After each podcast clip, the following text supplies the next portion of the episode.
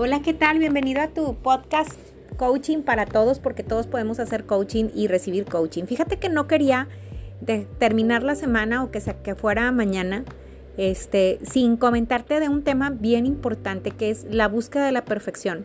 Fíjate que esta semana que, acaba de pasar, eh, me tocó cambiarle o equipar mi celular para que tuviera, pues ya sabes, esta eh, carcasa o cobertura así a prueba de todo y luego también ponerle la mica que va enfrente. Y entonces mientras estaba la muchacha haciendo el, eh, poniendo esto lo de la mica, la persona donde me acerqué, que era una islita de celulares en un centro comercial, eh, me di cuenta que la muchacha estaba batallando mucho. Y en ese batallar me di cuenta que dejó un puntito como una burbujita de aire adentro de la, de lo que viene siendo la mica.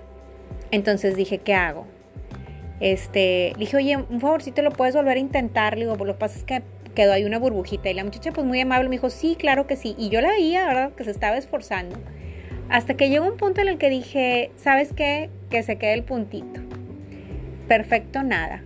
Y sí, o sea, la realidad es que en la vida no hay relaciones perfectas, ni parejas perfectas, ni personas perfectas. Simple y sencillamente somos personas que estamos buscando continuamente nuestra mejor versión. ¿no? Entonces, quise que se quedara el, puntito en mi celular, que bueno, por cierto que con los días se le fue quitando. ¿eh? Quise que se quedara para recordarme justamente eso, que en la vida no, no hay tal cosa como una perfección exacta.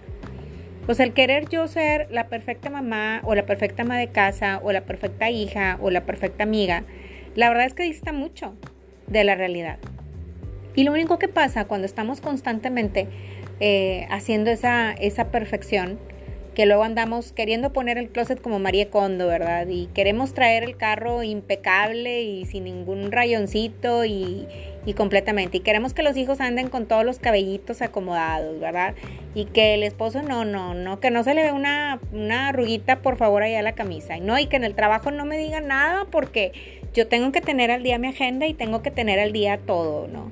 Entonces, eh, esa exigencia constante a lo único que lleva es a la frustración.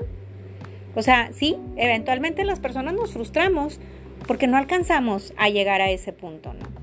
Entonces, ¿qué, es lo que yo te puedo recomendar para, para la búsqueda constante de, de esta perfección que tenemos como por tendencia algunas personas? Número uno, date cuenta que el cuerpo humano, de hecho, no está hecho eh, tal cual idéntico el lado derecho que el lado izquierdo. Te invito a que te observes en el espejo y que te des cuenta que seguramente una de tus cejas está diferente a la otra o que una de tus pestañas o uno de tus ojos tiene más pestañas que el otro, ¿verdad? Este, o simplemente que observes tus manos y que te des cuenta pues que a lo mejor tiene una más arruguitas que la otra, ¿no?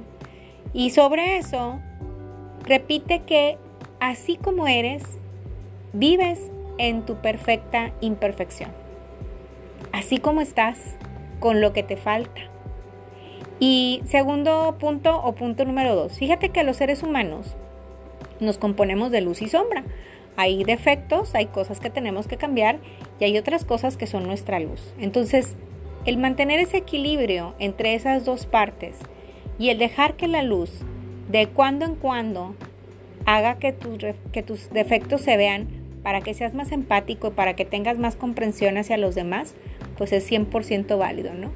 Y punto número tres, eh, recuerda que justamente esa imperfección es lo que nos hace atractivos, bellos, hermosos, inteligentes, perspicaces, ¿no? Y que si de algo aprendemos es justamente de las cosas que no nos salen perfectas, ¿no? Entonces, bueno, te invito a que hagas una evaluación, ¿no? En a quién le estamos pidiendo perfección, a quién se la queremos ofrecer todo el tiempo y obviamente no se la podemos entregar justamente por, por esa perfecta imperfección de la cual gozamos los seres humanos. Te mando un abrazo bien, bien fuerte hasta donde quiera que estés y deseo que goces de una excelente tarde. Hasta pronto.